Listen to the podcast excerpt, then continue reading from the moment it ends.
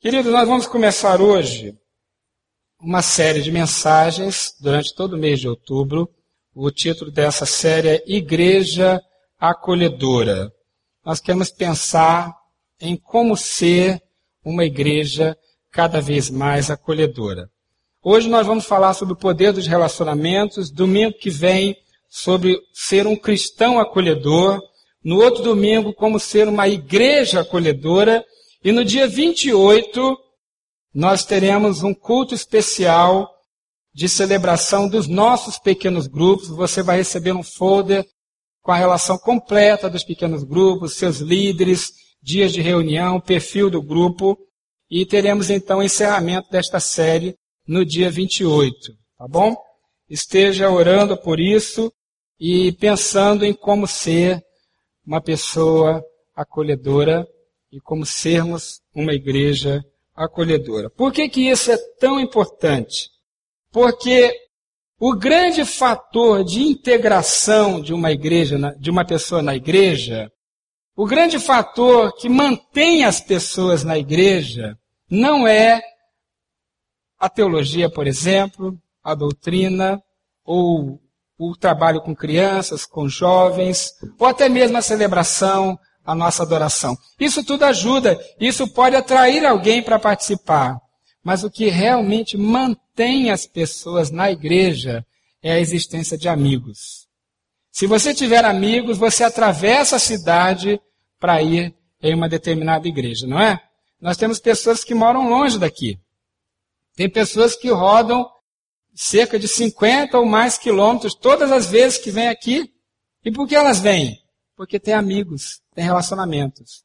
Ela pode vir até por outra razão, mas ela não ficará a longo prazo, a menos que ela tenha relacionamentos em que a igreja seja acolhedora para ela. Nessa igreja acolhedora, nós queremos cuidar das pessoas. Queremos cuidar das pessoas feridas, machucadas, desconfiadas, tristes, marcadas por traumas, pessoas com problemas de saúde, no casamento, financeiro, e principalmente queremos cuidar para que as pessoas tenham um relacionamento saudável com Jesus. Então, é, é, este é o objetivo de uma igreja acolhedora. Uma igreja que seja para todos. É claro que toda igreja ela tem um perfil, ela, ela trai uma média, mas precisa ser um local para todos. Um lugar para pessoas com necessidades especiais, por exemplo. Nós temos um ministério de especiais, começando em nossa igreja. Pessoas de outra cultura. Acabamos de ouvir sobre a cultura da Índia. E Brasília é uma esquina. Tem gente do mundo todo aqui. Nós precisamos ser acolhedores. Para qualquer pessoa de qualquer lugar. Não só do mundo, mas do Brasil também. Que chegue aqui e se sinta bem. Pessoas de classe social diferente classes sociais diferentes, pessoas com padrões estéticos diferentes. Eu já falei aqui, você sabe qual é o padrão de beleza de Deus? É a diferença. Sabia disso? Para Deus, o que é bonito é o diferente. Não é o padronizado, não é a única coisa. Não tem só um jeito. Ah, existe um massacre aí da moda, dos padrões de beleza impostos pela mídia não entre nessa história, viu? Deus ama você como você é. Esse é o padrão de Deus. E nós devemos ser acolhedores com todos. Pessoas que têm um passado complicado, mas que podem vir aqui e serem bem acolhidas e bem tratadas, não é? Nós queremos ser uma igreja assim. E temos que trabalhar conscientemente, proativamente por isso. Por quê? Porque isso não é natural, queridos. Nós temos a tendência de nos fecharmos em guetos, em clubes, em coisas fechadas. É a nossa tendência de fecharmos os nossos relacionamentos. Mas queremos ser uma igreja acolhedora, então vamos trabalhar proativamente, conscientemente, para sermos uma igreja para todos. Uma igreja onde qualquer pessoa chegue e se sinta bem. Tá certo? Então é disso que nós vamos falar durante todo este mês. Esteja orando por isso. Eu quero orar agora com você. Vamos falar hoje sobre o poder dos relacionamentos. Eu quero pedir que você ore a Deus nesse momento, para que Deus abra sua mente, abra seu coração, para que esta palavra seja para você. Às vezes nós ficamos orando assim: Deus, fala o coração do meu marido, fala o coração da minha esposa, dos meus filhos, dos meus pais, meu amigo que eu trouxe. Não, Deus quer falar para você. Então vamos orar por isso. Deus, nós pedimos a presença do Teu Espírito, a manifestação do Teu Espírito. Pedimos o mover, a ação do Teu Espírito em nós, tirando toda a construção em nossa mente que não é Tua, toda a fortaleza da nossa mente, toda ideia, pensamento que não é Teu.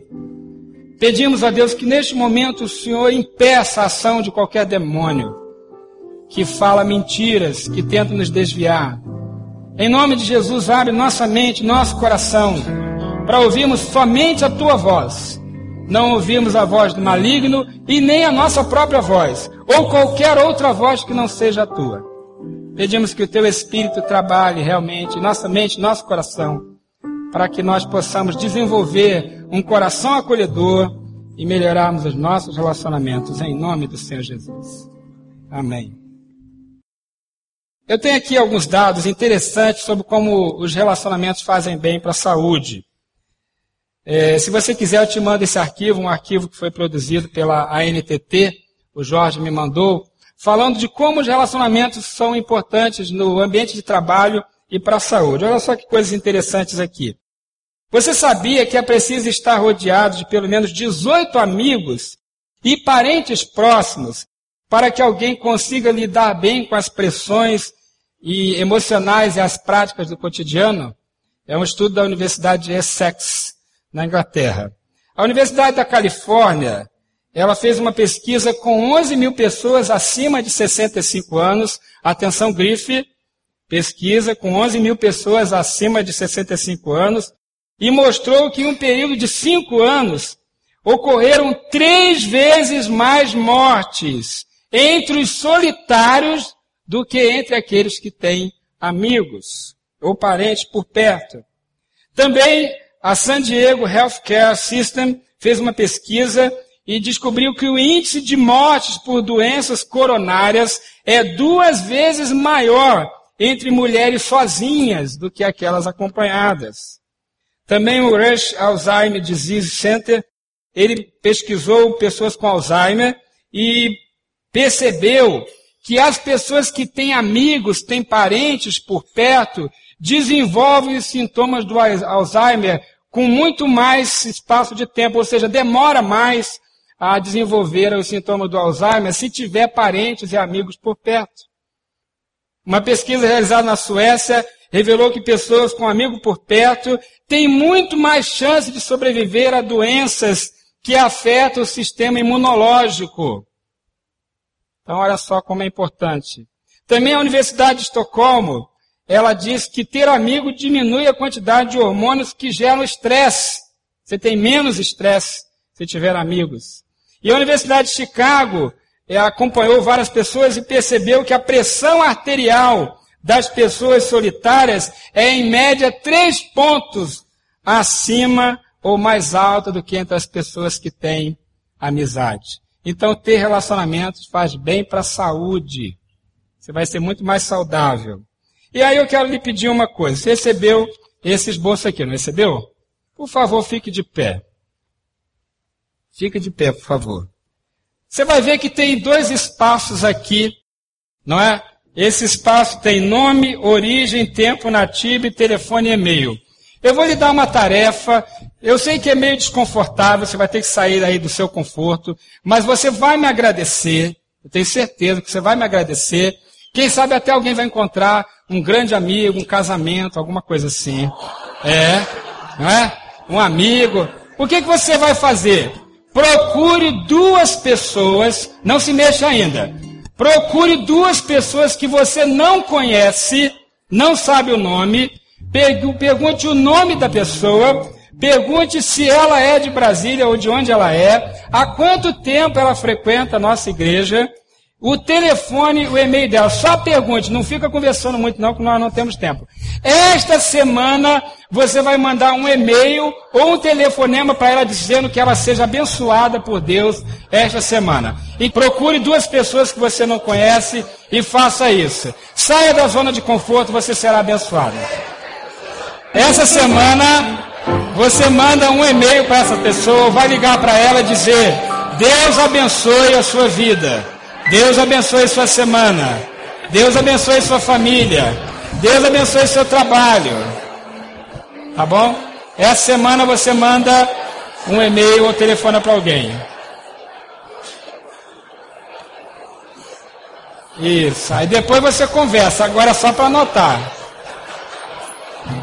Muito bem. Ok. É, glória a Deus. Aleluia. Muito bem, gente. Isso mesmo. Vamos pensar um pouco mais sobre relacionamentos.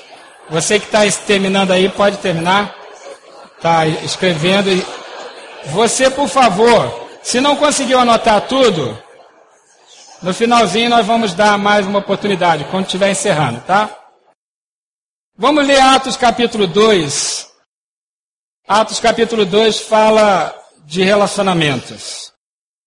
Olha só o que diz o texto da palavra de Deus, vai ter aí na sua tela. No dia de Pentecostes, as pessoas começam a falar: como ouvimos cada um de nós em nossa própria língua materna, partos, medos, elamitas, habitantes da Mesopotâmia, Judéia, Capadócia, do ponto da província da Ásia, Frígia e Panfilha, Egito das partes da Líbia, próximos a Cirene, visitantes vindos de Roma, tanto judeus como convertidos ao judaísmo, cretenses e hábeis, como os ouvimos declarar as maravilhas de Deus em nossa própria língua? E o versículo 41.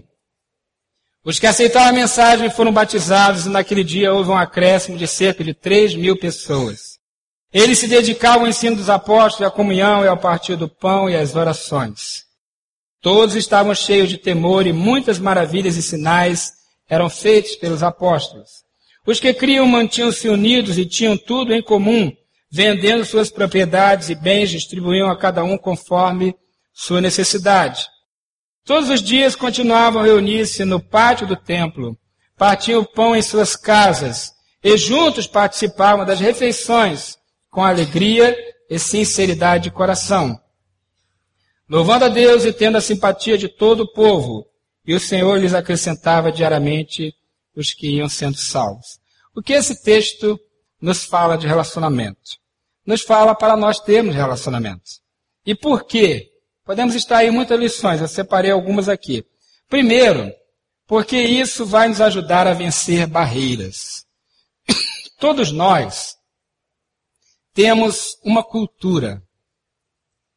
Todos nós temos um jeito. Fomos criados de um jeito em nossas casas, com a nossa família.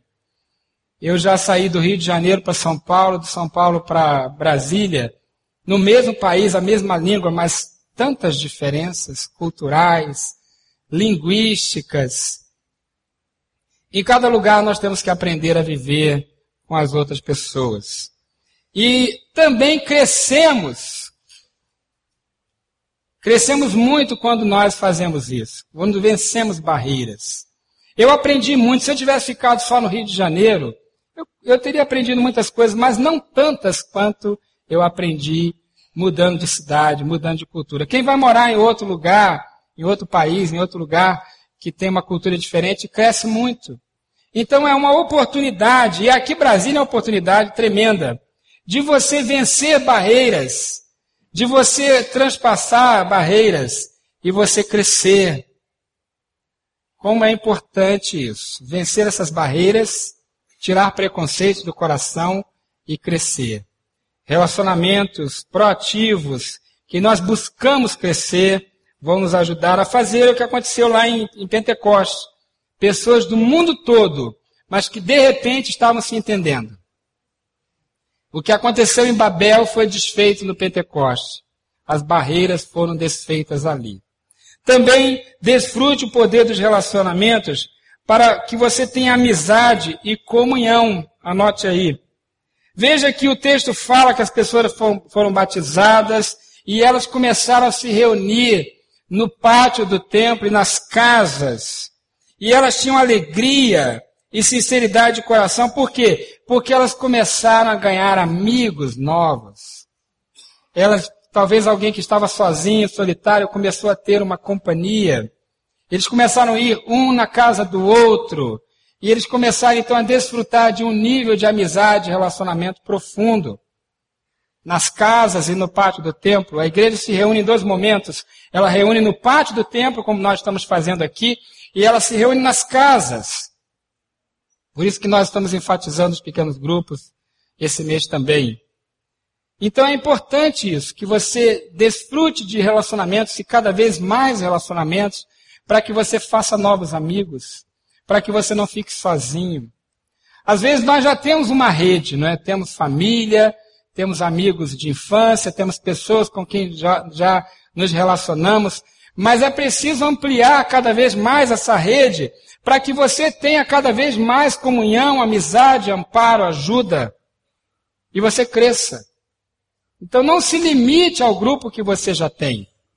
O texto fala que a igreja continuou crescendo e as pessoas continuaram a multiplicar, a multiplicar os seus relacionamentos.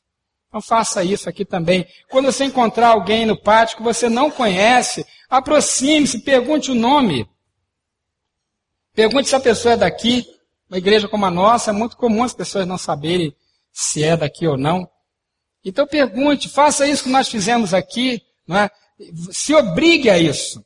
Eu, por exemplo, sou uma pessoa que eu não tenho facilidade de travar novos relacionamentos.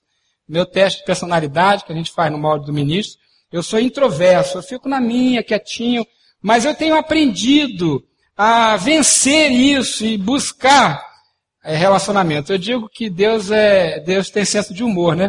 Que me fez pastor, mesmo eu tendo essa tendência de ficar quietinho na minha, mas eu tenho sido tão, tão abençoado por falar com pessoas novas, conhecer pessoas novas em cada lugar que vou. Então faça isso. Também desfrute relacionamentos para crescer e amadurecer.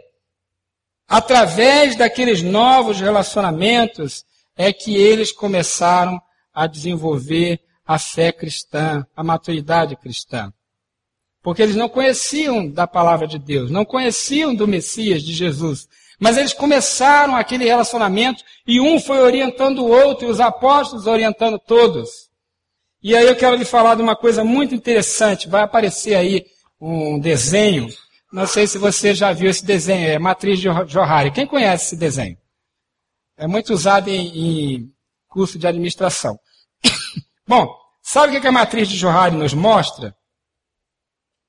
Que existem áreas da nossa vida que nós conhecemos e áreas da nossa vida que os outros conhecem, áreas da nossa vida que nós e os outros conhecem, e tem áreas da nossa vida que só Deus conhece. Você pode ver aí no desenho, onde está aí escrito aberto essa área amarela, é a área que eu conheço sobre mim mesmo e as outras pessoas conhecem sobre mim também. Sobre eu também. Não sei qual é o português mais certo. Depois... Sobre mim, né? Então tá bom.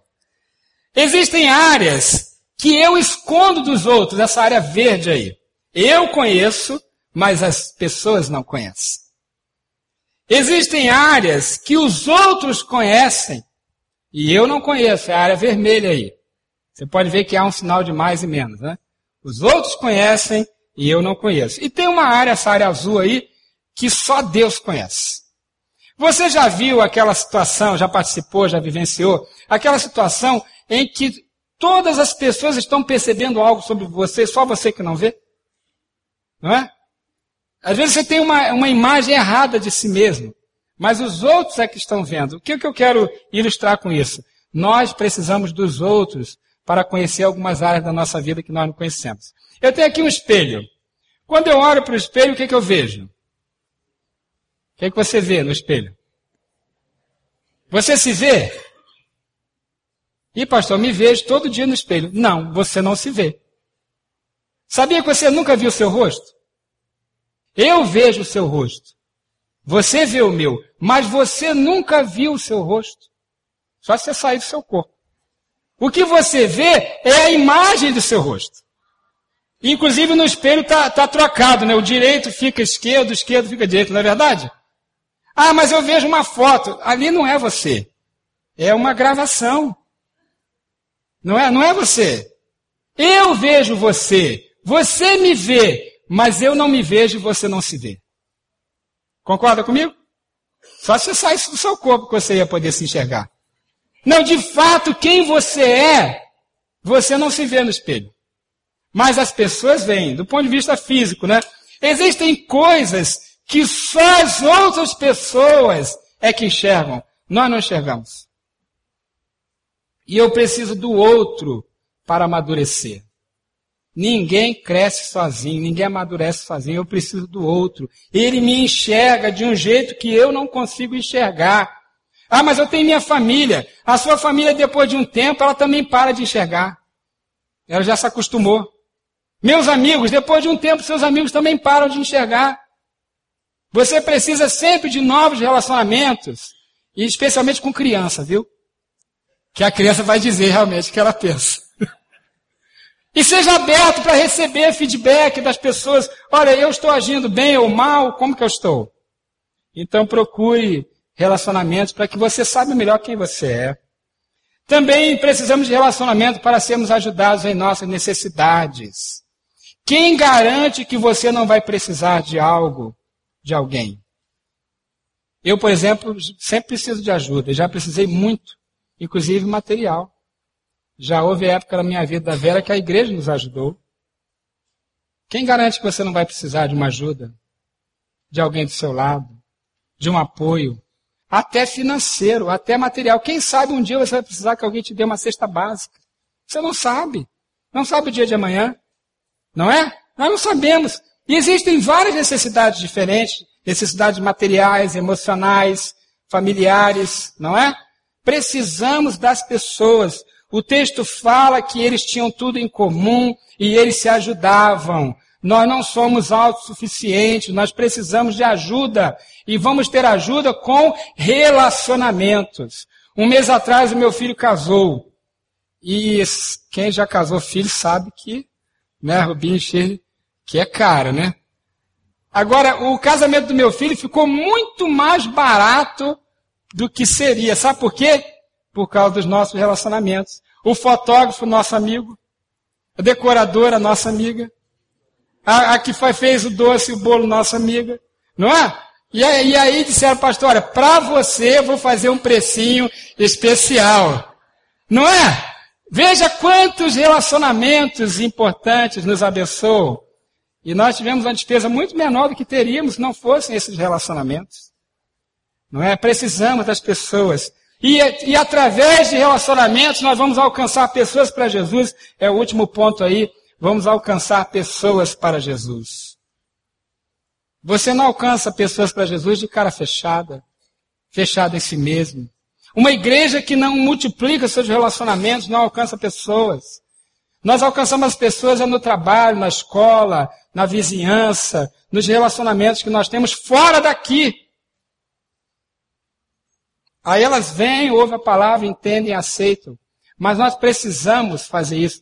Uma das coisas que acontece com um cristão que está há muito tempo na igreja, ou que nasceu na igreja, é que ele só tem amigos dentro da igreja. E alguns até batem no peito, ah, eu só tenho amigos na igreja. Isso não é bom. Porque como é que você vai alcançar pessoas novas? Tenha muitos amigos aqui e tenha muitos amigos fora, para alcançar as pessoas. Então intensifique os seus relacionamentos. Você não precisa fazer tudo o que eles fazem. Mas você pode tomar um café com eles, pode almoçar com eles, pode sair com eles, pode jogar um tênis, uma bola com eles, pode. Não pode? Comer um churrasco? Pode. E com esses relacionamentos vamos alcançar pessoas. Às vezes nós só nos relacionamos aqui dentro. Precisamos alcançar pessoas com relacionamentos fora daqui. Meu tempo está acabando e nós ainda vamos ter a ceia. Eu quero fechar com uma poesia aqui de Tom Jobim. Antônio Carlos Brasileiro de Almeida Jobim. Vou te contar. Os olhos já não podem ver. Coisas que só o coração pode entender vocês sabem o resto, né? Fundamental é mesmo amor. É impossível ser feliz sozinho. Eu não, não concordo, não concordava com o estilo de vida de Tom Jobim. Ele não era um cristão como nós entendemos. Mas eu tenho certeza que essas palavras aqui retratam um princípio bíblico também. Fundamental é mesmo amor. é impossível ser feliz sozinho. Se ele falou isso só do ponto de vista de relacionamento entre uma mulher, não sei. Mas realmente é impossível ser feliz sozinho. É impossível ser feliz sozinho ou com poucas pessoas. Eu preciso de relacionamentos. Eu preciso de pessoas. Você precisa. E não se contente só com os que você já tem. Faça novos. Aumente. Vamos ser uma igreja assim, de relacionamentos cada vez maiores, mais variados e mais profundos. Seremos mais felizes, seremos mais maduros, seremos mais prósperos, seremos mais cristãos. Vamos orar por isso? Fique de pé, por favor. Dê a mão quem está do seu lado. Vamos simbolizar esse nosso relacionamento assim. Vamos orar. E vamos daqui a pouco participar da ceia, que representa, retrata também a nossa comunhão, o nosso relacionamento. Ore pela pessoa que está do seu lado. Se você não sabe o nome dela, pergunte. Vamos orar uns pelos outros. Pai, pedimos que o Senhor toque o nosso coração para sermos uma igreja acolhedora, para sermos pessoas que valorizem e busquem relacionamentos. Relacionamentos saudáveis, relacionamentos amorosos, relacionamentos que nos façam crescer, relacionamentos a Deus abençoadores. Pedimos a tua bênção sobre todos nós e que este mês possamos meditar profundamente sobre isso. E a Deus sejamos uma igreja cada vez melhor para a glória do teu nome, para abençoar as pessoas e a nós mesmos. Em nome de Jesus. Amém.